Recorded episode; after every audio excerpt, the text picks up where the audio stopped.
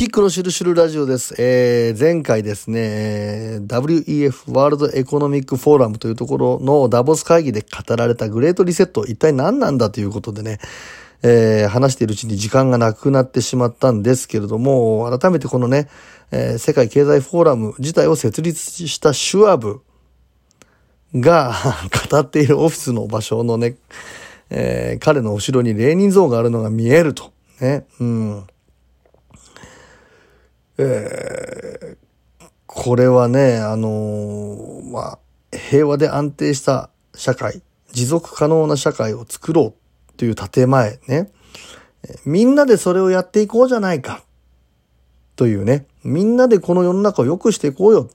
CO2 排出量が大幅に削減されたらさ、現在より水と空気がきれいになる世界になるよね。だから、あね、この CO2 に関してはね、えー、この価格というものを大幅に上げる排出のね、え、価格、ガスもそうですし、大幅にそんなに簡単に使えないようにしますよとかね。うん。財産なんて多く持つことって意味がないじゃないかと AI が働くんだから、君たち働かなくていいんだよとね。えーこれ、えー、2030年までにこういう風なリセットをしていこうという中でね、えーえー、プロモーション動画が作られていたということでも語らせていただいたんですけども、人々は何も所有しないっていうことを言ってるわけですよ。物は無料であるか国から貸し出されるっていうね。えー、財産で持っても意味がないじゃん。家の個人の所有権もないんだよ。だから家賃払う必要もないよね。お金を稼ぐ必要もないじゃないか。労働時間短くなるし、みんなの余暇が多くなるよって。よく思えるような響きはあるかもしれないけれども、うん。これらの考え方ってね、本当にこの、ね、全体主義、簡単に言ってしまうと社会主義的な流れですよね。これが今、世界中に広まろう、広めよう、こういう形にしていこうじゃないかという流れができてきていると。ね。日本でも国民へ7万円のベーシックインカムというものを配布しようじゃないかとね。ベーシックインカム7万円配布されるということ。で、そのためにね、配布するんだから、ね、お注射打ちましょうね。銀行口座、これすべてマイナンバーカードに紐付けましょうという提案。これらもこの流れに沿ってるわけですよね。うーん。7万円のベーシックインカムと引き換えに我々が失うものというのは何なんだ？どれだけのものなんだということを想像するとね、まあ、ちょっとこう、空恐ろしくなるような気もするんですけれどもね。とにかく前回もお話ししたんですけれども、今回のこの疫病騒動、疫病自体が問題であるというより、この疫病によって社会が大きく変わっているということ、ここがかなりキーになっていて、で、なぜか、偶然なんですかね、これ。疫病の、この疫病騒ぎ自体が、この世の中の社会変革、社会形態を大きく変えているところ、めちゃくちゃ後押ししてませんかっていうね。うん。鼻から絵描かれてたもんなんじゃないのと、すら思ってしまう。ね。で、平和で安定した社会、持続可能な社会を作りましょうよという建前のもとにね、我々の預かり知らぬところでね、もうテレビだけ見て、その、もう、あの、情報をぼーっと受け取って、えー、円と刷り込まれている人ね。テレビの中でのどういう情報の取捨選択をするかが大事なわけでなくて、テレビに流れる情報という事態でそもそも取捨選択されている情報しか流れていないわけでね。えー、とにかく我々の預かり知らぬところで着々とね、財産、それから個人のプライバシーが廃止されるというような流れの計画というものが出ているし、最新テクノロジーというものを AI を使ってね、管理ツールとして我々を徹底的に管理するように使用している、使用していこうとしている流れというものができてるんだと。うん。で、それらはやっぱりね、あの、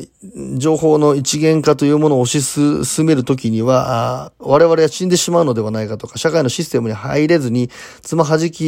になってしまうのではないか、村八分になってしまうのではないかというときに、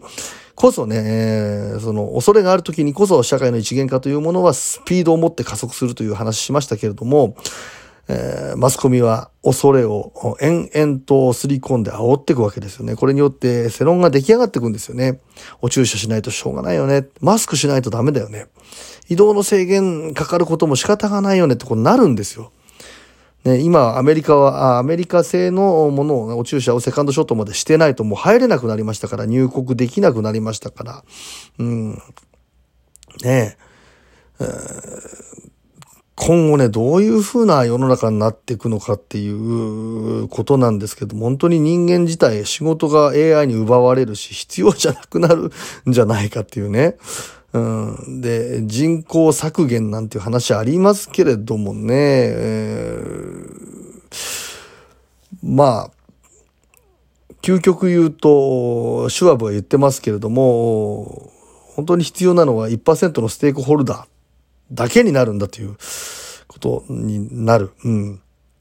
今、日本の人口なんかもものすごく減ってきていますけれどもね、最終的にはね、本当にこう、絶大な権力を持っているパワーエリートたちが優秀な遺伝子のみを残すような子孫を作るかもしれないね。体外受精で。これって優生学だよねっていうことになっていくわけですよ。うん。まあね、世の中どこに向かってるんだってこれね、あのー、映画でも何でもなくて実際にこちらの方に舵を切っていってるわけですからね。第四次産業革命というもの、生き物、ね、我々とデジタルの融合というものはね、もう着々と準備されていて、えー、配備されていたんだと。で、今回の疫病騒ぎで一斉にこれが、スイッチが入って起動されたんだということでね、えー、今後の我々というものは資本主義の搾取と戦うのではなくて、今まで我々働いたけれども、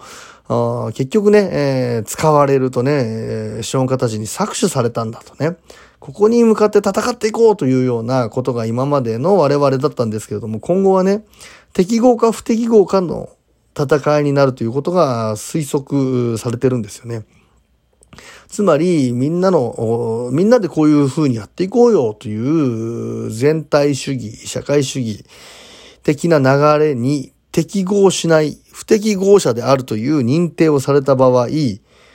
ー、いわゆる搾取されるということ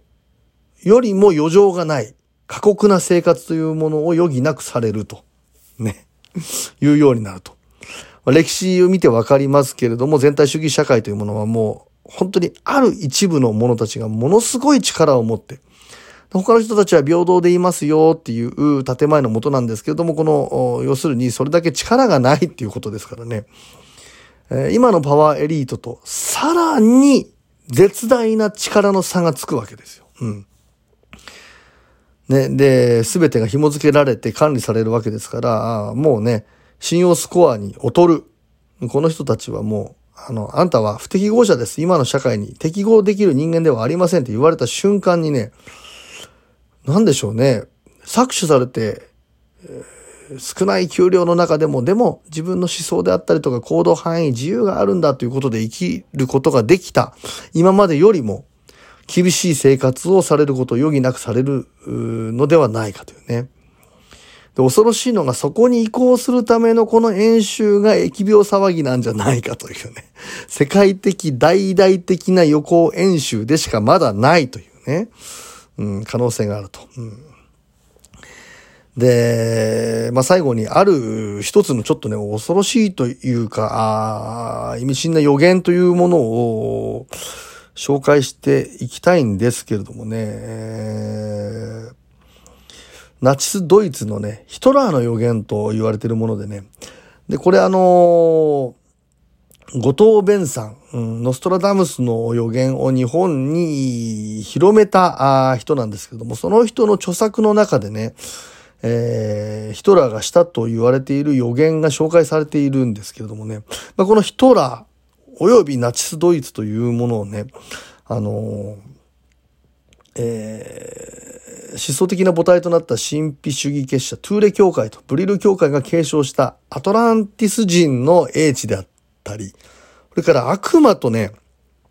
え、コンタクトしたとか、宇宙人と交渉した力によって、えー、あの時代にね、えー、ものすごく今のこの世の中でも使われているものをバンバンバンバン発明していったという流れがあるんですよ。えー、年金制度、テレビ放送ね、えー、リニアモーターカーとか汎用 PC、今五輪やってましたけれども、五輪の聖火リレーから何から何まで、ヘリコプターもそうだし、ミサイルなんかもね、このナチスドイツが生んでいったものというものが非常にあって、ヒトラー自身も予言、予知能力を持っていたというふうに言われてるんですけどもね。まあ、この後藤弁さんの著作の中で、えー、紹介されているヒトラー予言というものがね、2039年1月25日、人類の究極の状況が起こっていると。人類は進化するか、退化してしまっている。人類の一部は高度なものに進化し、神に近い生物になり、他の大部分は、皆と一緒の機械になっているんだと。操られ、動いたり楽しんだりするだけの完全に受動的なロボット生物。こうして人類は天と地のように二つに分かれ、それぞれ進み始めるというね。これぞまさしくね、えー、AI が台頭していること、それから生物と AI の融合ね、それによって管理されるものね、神のようになった絶大な権力を持つという意味合いなのか、新たな仮想世界の中に神として参入していく我々のこと、人間のことなのかね。とにかく神のようになっている生物と、本当にロボット的になっている生物と、はっきり分かれるんだというね。うん、いうような予言をヒトラーがしたんだと。ただですね、この後藤弁さんの著作以外に、このヒトラーがこういう予言をしたという情報源がね、ないんだということでね、そもそもがこの予言自体がヒトラーが本当に言ったことなのかどうなのかという話自体もあるということなんですけれども、まあこれら考えていくとこの予言自体、これが本物であるのならば、非常に現在の社会に当てはまるのではないか、ここからの流れに当てはまるのではないかというお話です。